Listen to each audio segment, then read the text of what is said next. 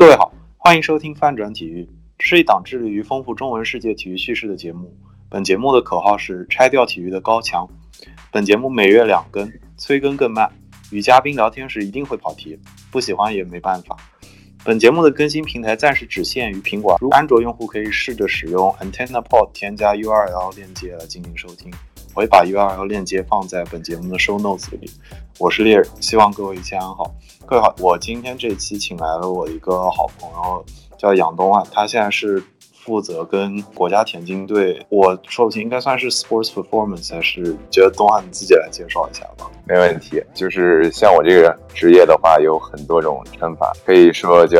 Strength Coach，或者叫做 Strength and Conditioning Coach。然后现在也有比较新型的呃说法叫做 performance coach，呃，在欧洲的话可能会被称为 fitness trainer 之类的。对，那那你要不要先介绍一下你现在的情况？我现在是负责田径队，就是国家田径队的一个集训队里边十二名队员的这个力量还有爆发力训练。我们的主教练是 Randy Huntington，他之前带过世界跳远纪录保持者。现在的这个跳远记录也是他带出来的，就是他他的队员创造的，是在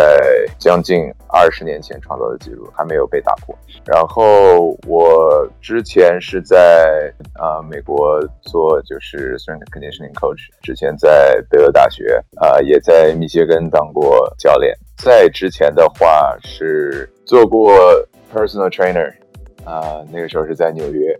大概是五年前了吧，是跟跟运动员的，还是说就是 gym 里面的 trainer？gym 里面的，主要当时就是想，也不太清楚这个适不适合自己，就去尝试了一下，做了大概一年的时间吧。后来觉得还是更喜欢跟运动员工作。之后上研究生的时候，就是一边呃上学一边训练运动员。那你要不要先介绍一下你自己的这个专业？因为你自己也有一个转专业的过程嘛，然后你可以讲一下你为什么会喜欢这个专业哦。对对对，呃，我是本科的时候学的是经济，因为那个时候怎么说呢，自己兴趣也比较多，也尝试了许多专业，最后觉得可能经济像一个万金油一样吧。然后我本科的时候也没有我现在就是我研究生学的那个专业，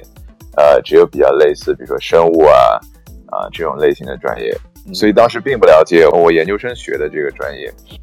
后来呢，啊，其实上我对体育的兴趣是很小很小就有了。就我爸一直带着我打球。我在本科的时候也尝试过去校队 try out 篮球，相当于就是想尝试那种 walk on，但是没有成功啊。第一次 try out 失败之后，几次 try out 就是之前都不幸把自己的脚踝扭伤，就相当于去就像试训，然后啊，或者叫做 walk on，就是。并不是学校 recruit 过来的，然后这个时间这一段时间都是自己在练嘛，所以那个时候对这种表现方面的训练啊，这种身体素质方面的训练特别感兴趣，自己在练也带别人练，但是可能就是说这个梦想没有实现吧，那下面就看看能不能帮别人实现这样的梦想。之后研究生怎么说呢？本科在我大三的时候想学一个跟运动。比较相关的一个专业，但是还是最后还是以经济毕业。不过大三结束的时候，大四就开始补各种这种基础课。呃，为了研究生的，就是在别人大概一学期只上三门课的时候，我上五六门课，就这种感觉。然后当时在学生物啊、化学、物理、解剖这些课，然后同时考 GRE，也是临时准备，大概花了两个月吧，呃，三个月时间准备。后来申请了十个学校啊，其中两所学校给了我 offer，一个是 Kansas 篮球圣地，还有还有一个就是 Baylor，在德州也是体育强校。他们当时橄榄球非常非常厉害，所以这两个学校给我 offer，最后选择 Baylor，因为一直想去德州看看。我申请当时研究生申请的是叫运动生理学，然后就进了。英语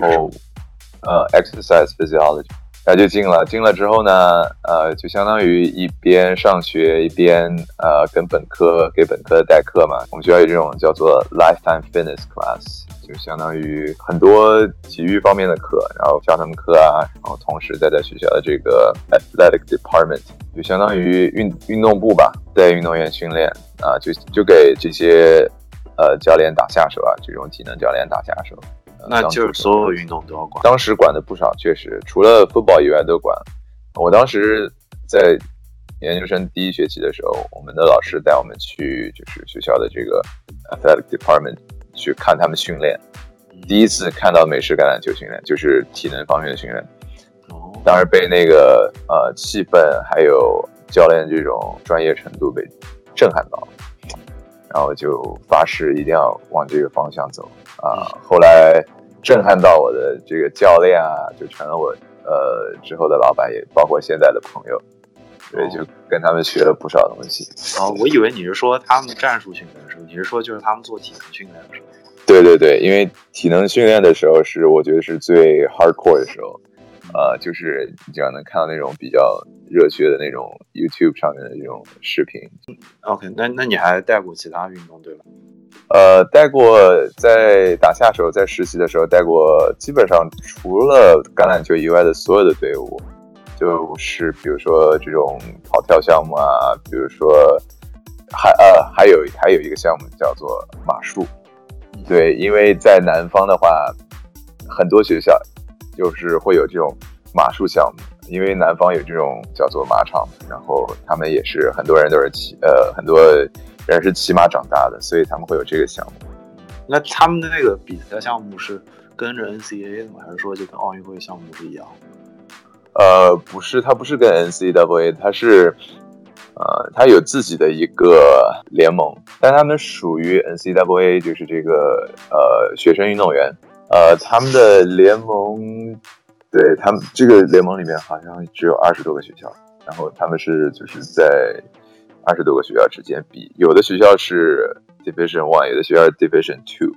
对，关于马术的训练，这个我还挺好奇的，因为。我觉得这个项目对于普通人来说实在是非常冷门，而且就是我我实际上更难想象的是训练他身体力量这个项目里面是是训练他的平衡呢，还是说就是跟马的协调，还是？其实上，呃，这是个很好的问题，也说呢，很多人比较好奇的一个一一项运动，而且在美国的话，他们很多人会开玩笑说，马术的话，分明马是运动员，不是运动员是呃骑手是运动员。但其实上，我觉得不是这样，因为这个运动你必须得，就是说你有很好的自己的一个身体控制能力，并且你能控制好这匹马，这样才会让你在这个比赛里面取得高分。所以说，对于马术运动员的这个训练而言，像你刚才说的平衡会有会有一部分，呃，除此之外，就是说能让他在这种不平衡的这种表面上面，他能控制好自己的身体，这种身体自我身体控制能力是非常重要的，而且。马术这个项目，除了你的技术分以外，它还会说说白了，就是一个比较就会带一点这种主观色彩。就像比如说体操，看如果体操运动员他除了这个难度系数很高，他的这个各种肢体表达能力啊，包括他的这种身材。他会看这个方面，对，可能马术会更甚一点啊。所以说，对于马术运动员训练，你还得保证他们有很好的一个一个比较苗条的一个身形。所以说我当时采取的一些训练方法，就是呃，以增加他们这种控制身体控制能力，包括他们的这种基础力量为主。除此之外，会会带一些，比如说身形上面的训练，包括。一些伤病预防，因为他们这个呃项目其实上冲击力也不小，就是每次落地啊等等等等，对。如果说控制不好，你还可能有可能会落地，比如说你从马上摔下来，这个时候你需要就是有很好的这种保护能力。所以说有一种伤病预防的这种训练成分在里边。哪一项是你最喜欢的？你带运动员训练的时候，因为你基本上带都是爆发力相关的训练，或者说你带的时候学到东西了这样。呃，可以说是田径项目。因为田径，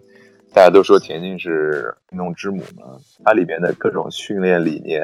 都可以运用在其他的这种跑跳项目当中。所以这一年对我来说是非常大的一个非常大的一个学习过程，或者一个非常怎么说非常高的一个叫做 learning curve，学的太多了。因为我们教练实在是个传奇教练，就是像他这样级别的教练，世界上估计只有五位，所以。从他身上学到的这种各种理念太多太多，就是一开始来的时候感觉自己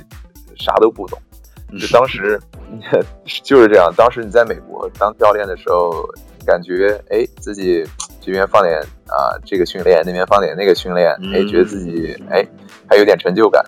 但过来之后接触到真正的这种叫做挑战人类这个极限的运动，这种呃执教理念之后，就觉得哇，自己真的什么都不。所以说田径，我觉得田径对我来说是我觉得学到东西最多的。你有没有？想有没有什么办法举一两个例子，让大家能够直接体会到，就有一个什么样的对比？这样吧，就比如说在美国的话，这种跑跳项目，比如说团队项目啊，里面带有这种跑跳，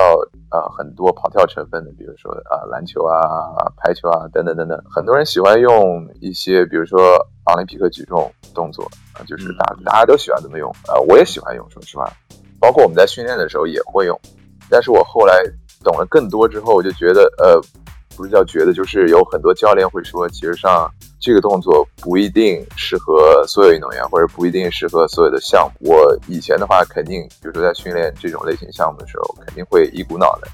就是把这动作加进去，因为我觉得它的训练呢，可以带来很好的一种叫做力量房里面的这种转换到田径场或者转换到赛场上面。对，但是之后看了更多的书籍文献啊，包括理解其他教练的训练理念之后，会知道有的动作不一定适合所有人。具体的某一个奥林匹克举重中的动作，还是说就是几个大的项目，就是几个大的动作都会让运动？呃，就是可能比如说高翻吧，呃，对，这么一个动作，稍微具体点的动作，对。还有，还可以再举个例子，就是以前在训练的时候，肯定会用这种复合型的动作，叫多关节，不是那种孤立型的，对吧？嗯，会对孤立型的这种动作会有一种排斥的这种心理，因为会觉得它比较偏向，对，比较偏向这种健美啊，bodybuilding。我现在也是，是吧？对对。然后后来就是在这一年以来，会发现。不，还真不能这么做。就是呃，很多事情不能走极端。就有的他真的有的动作，你是需要一点啊这种孤立的啊，是需要去啊稍微加强一下的。就训练理念在不停的感觉在被更新，这种感觉。你参加这些运动员训练，或者你带他们训练之后，跟教练差跟自己以前比差别很大。那你要不要讲一下你自己训练过程？因为你其实也练的挺好，或者你可以讲一下你学这个专业之后跟之前比，就是你自己训练上有什么大的改变？这个自己训练的话，哎，其实要说来惭愧，最近没怎么练，因为自己的体脂上来，肌肉掉了，所以。不过可以讲讲以前了，你这完全 会会容易。不讲真的，自己最近有点不满意啊。那我就谈谈呃以前的训练吧。比如说在本科的时候，会更多的更多的偏向这种 bodybuilding 吧，或者说也不能算 bodybuilding，因为我也不是特别呃会像会就想想往这个方面去发展。当时的话会比如说一一天啊练习一个部位这样子。然后一天啊，第二天练习别的部位，当时是这样子训练的。之后就开始转变的，一天会练，呃，从头到尾会练一个，或者说从上肢到下肢会这样练，而不再进行孤立的训练。再到现在之后，会感觉其实上也无所谓了，就是说你在安排训练的时候，你需要考虑到，比如说你能不能恢复过来，然后呢，练完之后你的这个感觉等等等等。会把这些呃比较全面的一个一个一个眼光去看待训练。以前的话会比较偏次数多一点，然后逐渐的会转向，后来觉得嗯我要为运动表现而练，然后呢次数可能会少一点。再到现在会觉得，其实像次数多、次数少也是看你怎么样安排了，等等。对，我觉得我就我自己最近感，我现在是把我训练的时候的目标是定在了能够有更好的柔术是身体使用更好，或者具体某个动作，它我的关节灵活度要够，然后我能够有这个肌肉记忆，我转的时候我知道身体可以很自如的落下来，就就跟运动表现确实更相关了。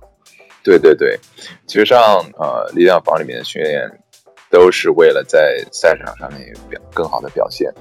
所以说有的人会把这个力量房里面的训练看得太重，或者说没有去想过多的去考虑这个赛场上面的表现，因为我们做一切工作都是为了他们有更好的竞技状态，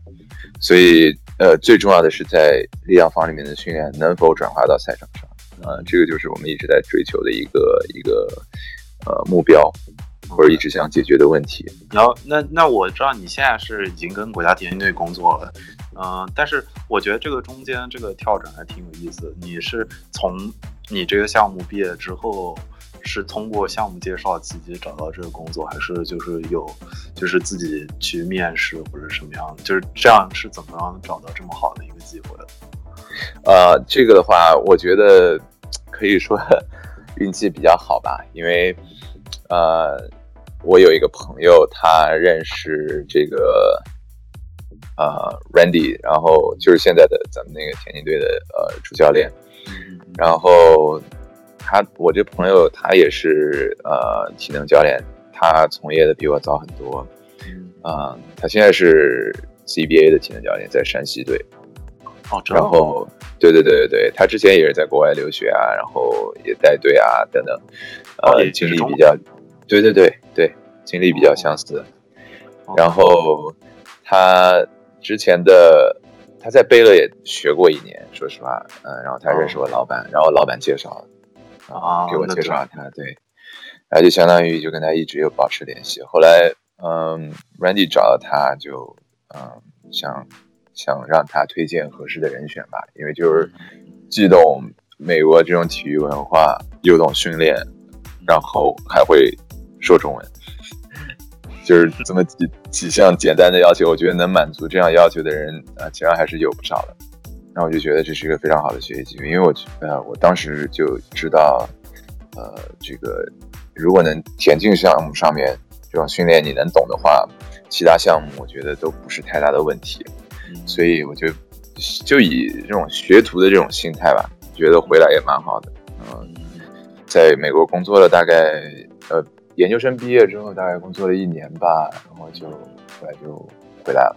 OK，那你要不要讲一下你现在这个工作大概这个状态？因为我的理解，我对说实话，我对田一队认识的人也没有那么多，我可能只认识苏炳添。你可以跟大家讲一下，就你平时带的这个工作的状态，然后就你们平时给学员怎么定制计划这些。这样子就是我们工作时间还比较长，因为我们现在是有三个组嘛，会相当于以这种波浪形的方式去训练。比如说今天上午是短跑组，下午的话那就是这个跳远组。第第二天早上的话是三级跳，就比如说他们技术训练这样子。然后他们技术训练之后会跟着这个力量训练啊，会在隔一天去做力量。所以说啊，比如说短跑，他们上午练完之后，下午可能会去做力量啊。就打个比方吧。嗯嗯嗯，然后呃，像跳远，他比如说下午练完，他第二天早上会去做力量；三级跳，他第二天早上练完之后，他的下午会去做力量。所以说，我们的工作就会相当于跟着运动员一直在这个力量房里面这样啊去带他们练。每天大概是可能九点钟开始吧，早上，然后结束时间大概到六点钟，呃，之间会有休息时间。对，其余的话。如果没有力量房里面的训练的话，我会在田径场上面，然后去，第一是学习他们这个速度啊，各项技术上面的一个发展情况；第二是去做翻译。所以，实际上比较搞笑的是，就是这次比赛嘛，然后，呃，Randy 也来了啊。你说在南京吗？对对对，Randy 也过来，然后我就。会给大家翻译，很多人认为我是个翻译，不知道我的真实工作。我的本职工作是体能教练，对，对，所以说大概就是一周的时间啊，里面会有六天会泡在这个，至少六天会泡在这个力量方的田径馆里面，然后休息一天。呃，差不多，对。然后定制计划的话，就是在休息的这一天，教练组会聚在一起，然后会把下周的计划发出来。然后根据这个计划再去定他们的，根据阶段性目标吧，定他们啊力量训练的计划。那你这日常还真挺满，实际上每天多多少少都会有要工作的时候。对对对，这是对，这是就是工作的一个一个特征吧，或者说体能教练他的工作的一个特征。嗯像比如说篮球的话，就你得参加每一个 practice 啊，之后。得带队员去训练，就是这样。嗯嗯，对这个，然后关于我自己挺好奇这一点，就是你有没有什么关于宋颖天训练的时候分享，或者你可以跟大家讲一下，他作为最顶尖运动员，他有没有说设计特别的训练项目，还是说就……嗯，他的话，苏炳添不得不说是，就是他的训练态度非常非常非常之好。可以说是我见过所有运动员里面最要强，或者说训练态度最端正的。因为你跟他说的东西，他呃会完全会不打折扣的啊，然后去完成啊，并且比如说他的假就就举个简单的例子吧，比如说他高翻啊，他这个动作，然后他做做做第一个之后，我会。比如说，他如果做得好，我就基本上不怎么说。然后，有的动作，如果说他有的这个环节他没有完成好，嗯，我会跟他稍微点一下。点完之后呢，他就会自己去内化，他就会自己去啊，在进行下一组训练之前，他会自己去啊比划比划等等，然后会去想啊，他会就是会听，然后会去消化。呃，这是他非常非常呃值得人敬佩的一点，或者说就是也是。导致他目前的这么一个带来目前的一个状态的一个很重要的一个原因。你觉得这这听上去就像是顶级运动员，就可能非常善于思考，非常善于从自己训练中了解自己的不足在哪里，然后自就抓就抓紧每一个机会提高自己。对对对，如果你是一个顶尖的运动员的话，呃，百分之九十的情况下，你也是个非常非常聪明的人，就是说。顶尖运动员都是非常聪明的人，嗯，有的运动员他可能就是，说实话，他天赋真的是太好了，呃，不需要对，不需要像这么好的训练态度，他也能达到一定的成绩，很好的成绩。但是苏炳添的话，他属于天赋又好，然后他的训练态度又好，他属于那种就是非常叫叫做别人家的孩子这种感觉。对，嗯，我觉得。确实，有时候就自己训练的时候，时不时偷个懒，所以很难理解这个时候在描述的这个态度。你现在带队带了一年了吗？差不多。呃，现在对一年多了，一年多了。对，OK，OK。你觉得你现在带一年多下来，你有什么感想吗？就是觉得有没有觉得跟运动员学到什么，或者说就跟研究生阶段比，又学到什么新的东西？有很多东西呃，因为。因为当时是在美国工作嘛，然后现在是在啊国内工作，就是两边的这种训练文化，包括思维方式会不太一样。呃，如果是以就是百分百那种啊美式训练的话，在这儿可能行不通。啊，需要对对对，需要你需要去就是尝试去啊理解他们就是这种成长环境啊等等，包括这种啊这种啊。文化上面的差异，因为我在美国待的时间太久了，然后很多时候有时候会以美美就是美式的这种呃思维方式去行事，然后这一年的话就会逐渐的觉得，嗯，你需要去变回原来的自己，或者说就是以这种以中式的思维方式再去行事会比较会比较好一点。你你有例子吗？我觉得这还挺有意思。我大概知道你在讲什么，但我觉得就是如果站在运动员训练的角度，有有一些故事还挺好。举一个简单例子，比如说国外的话，他非常训练的时候就是这种气氛，或者说非常外敛的这种气氛啊，就是会比较有点，对对对，会比较类似比较嗯疯狂的这种感觉。但在国内的话，你可能你会把这个这种感觉去给它减掉百分之五十吧。我不知道我讲的呃。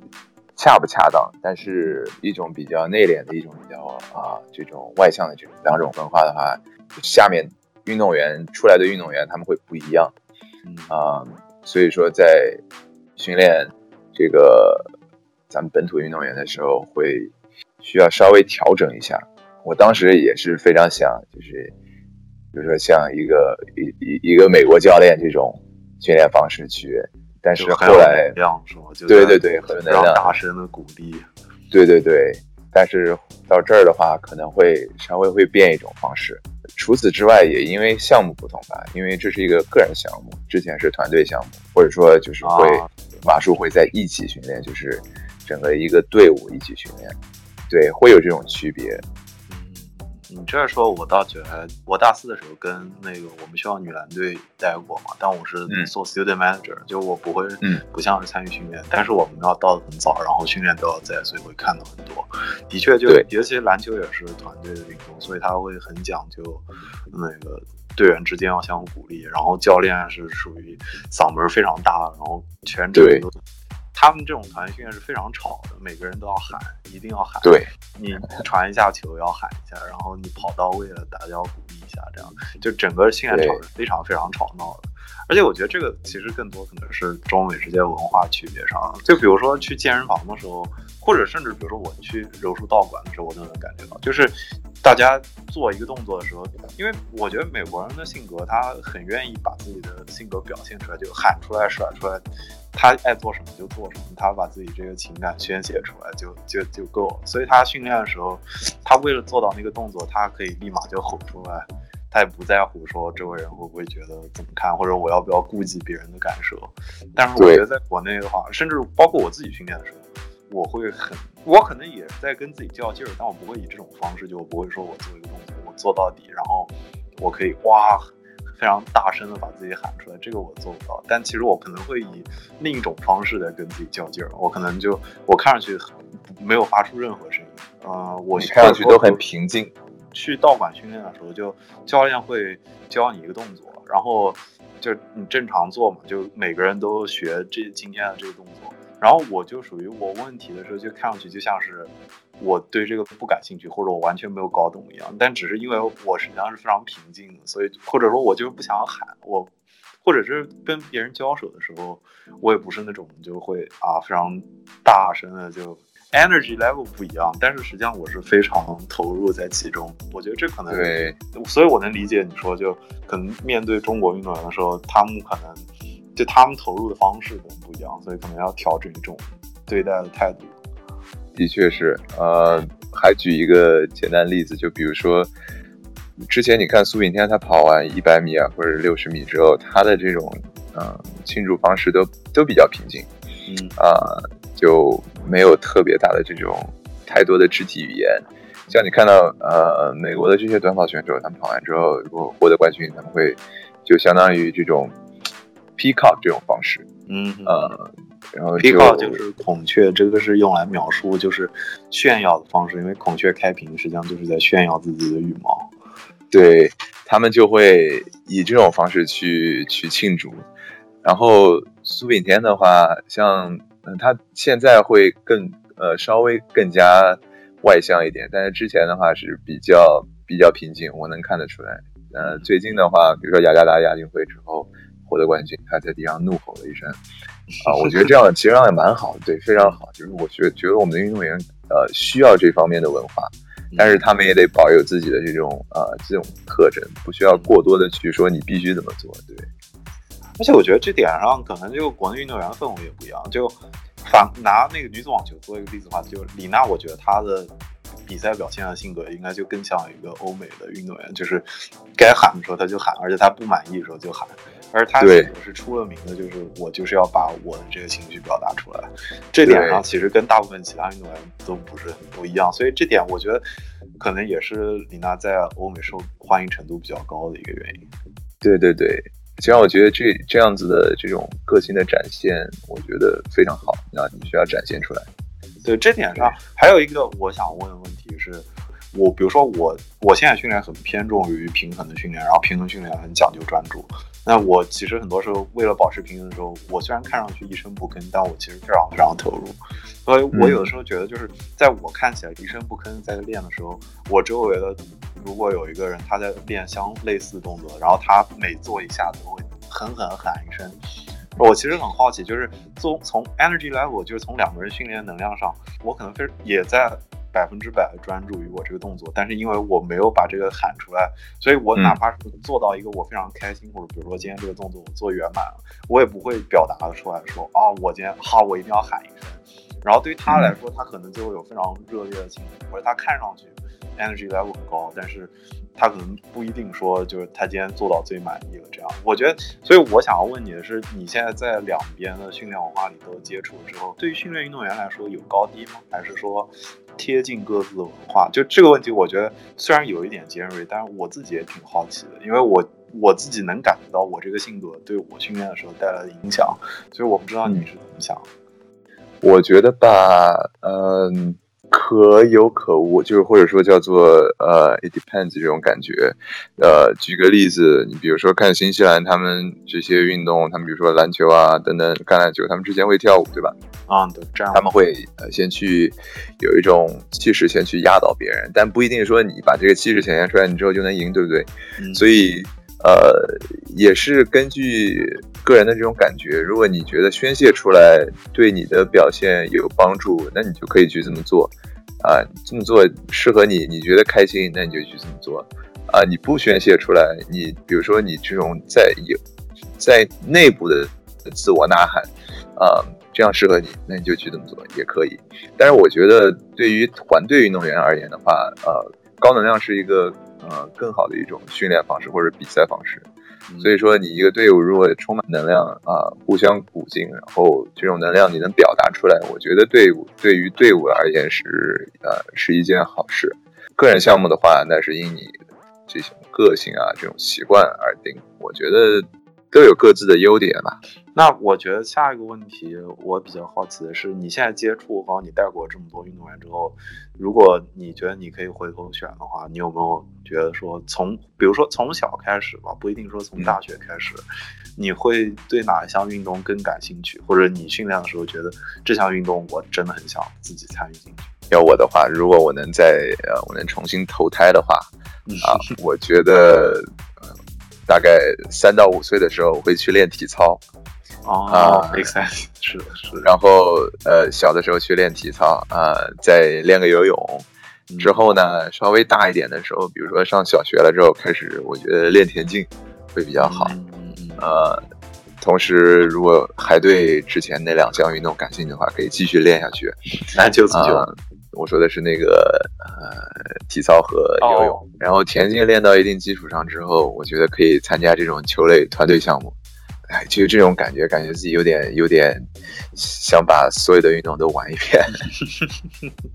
理解理解，而且你这个还是要，你这个设计还是基于就是你想从小就把身体素质打好，因为很小就练体操是挺好一些。对对，基础力量做的，而且柔韧性也练到。是，但是游泳是为什么？游泳是对为了心肺，还有比如说发洪水之后自己能就是能活下来吧。啊，自救自救，是不是非常现实？那不如长跑，我长跑，嗯，长跑不一定跑得过吧？我觉得，对。不过长跑可能太影响那个力量训练了。呃，可能会有一点，对对对，我就不太喜欢长跑，所以没有把长跑列进去。各位好。嗯，我和嘉宾的麦克风在接下来的十五分钟出现了一点问题，所以我们录完了之后的一两天，我们才意识到这一段十五分钟是没有录上的。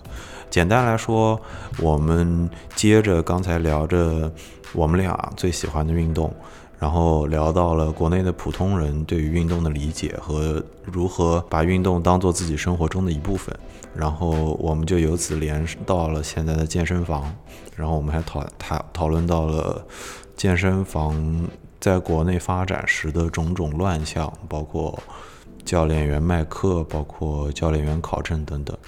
但是我像这方面的内容，我就不再赘述一遍了，因为在网上其实能找到相当多的内容。最后我们在总结的时候，我们是聊到了很多教练员喜欢考这样那样的证，然后接下来录音是接着这一段开始的。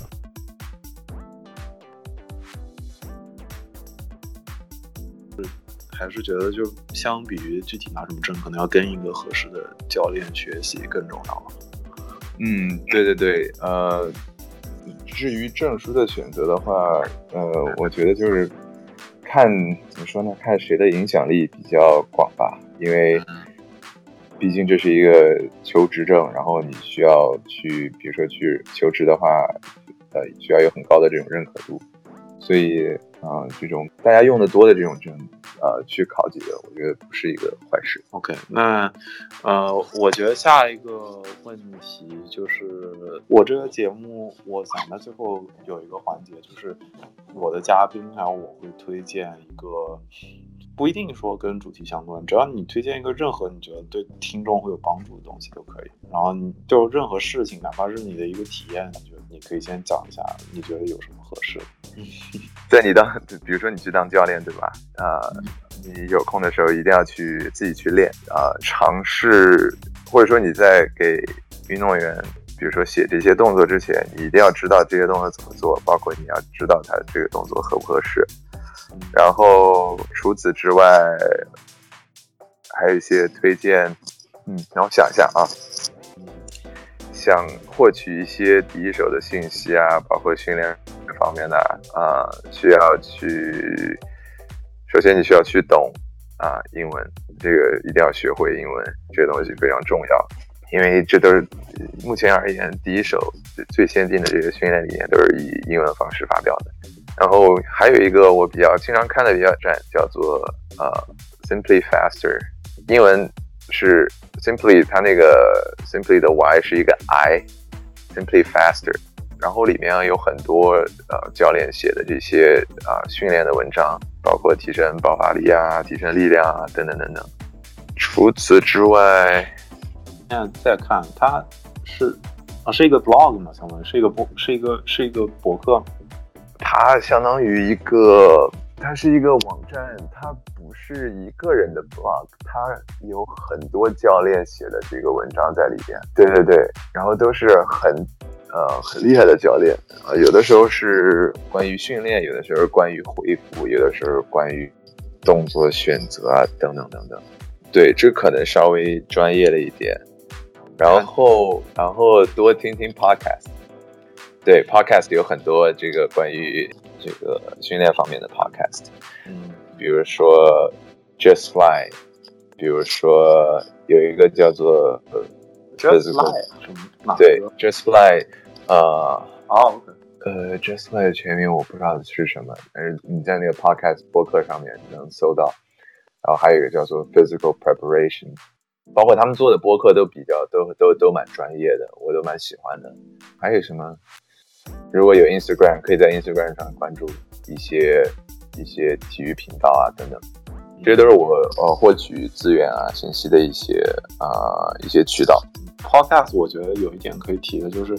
Podcast 在这个形式在中国真的，我觉得受众还很少。但是在美国的话，尤其是对于体育来说，不管是就是球迷文化，还是对于运动员的训练，它都是一个非常成熟的一个分享内容的平台。比如说。NBA 的球迷高质量 podcast 太多了，记者会有，然后球队球员自己会有，球迷甚至会有自己讨论网，然后训练方面也是，所以这点上是中美体育中又是一个文化非常大的一个区别，就他们有非常多的内容可以接触，而且他们也在源源源不断的创造新的内容，然后 podcast 的确是常见的形式。这我觉得有各种各样原因嘛，podcast 本身，我觉得在美国它火起来，它有继承了很多。广播的元素，因为可以直接，美国人是到处都要开车，在车上听 podcast、听广播挺正常。但是国内的话就不太有这个同样类比的事情，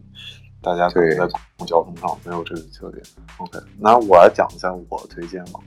嗯，我今天推荐是那个 YouTube，就是油管上那个 Olympics 奥运会，他们自己有一个官方频道，就叫 Olympics。这个频道。嗯，我其实是最近才发现。说实话，我发现的时候，我以为是他们才开，但我发现他们其实做了挺久了。而且，对我觉得比较有意思的部分是，就因为我觉得我到，因为我是相当于从看篮球、足球开始，然后到现在自己在开始参与更多项的运动，而且以更多种训练方式来训练自己之后，我发现。我对于不同种类的运动的兴趣非常非常大，就我很愿意去接触各种各样的运动。然后奥运会可能就是这个是是一个最经典的平台，就是它有这么多项运动。然后，嗯，因为奥运会它有这个竞技的平台，所以它可能能给这些运动员提供一个很好的训练的一个目标。然后这样的话，这些运动也可以有更成熟的发展。然后。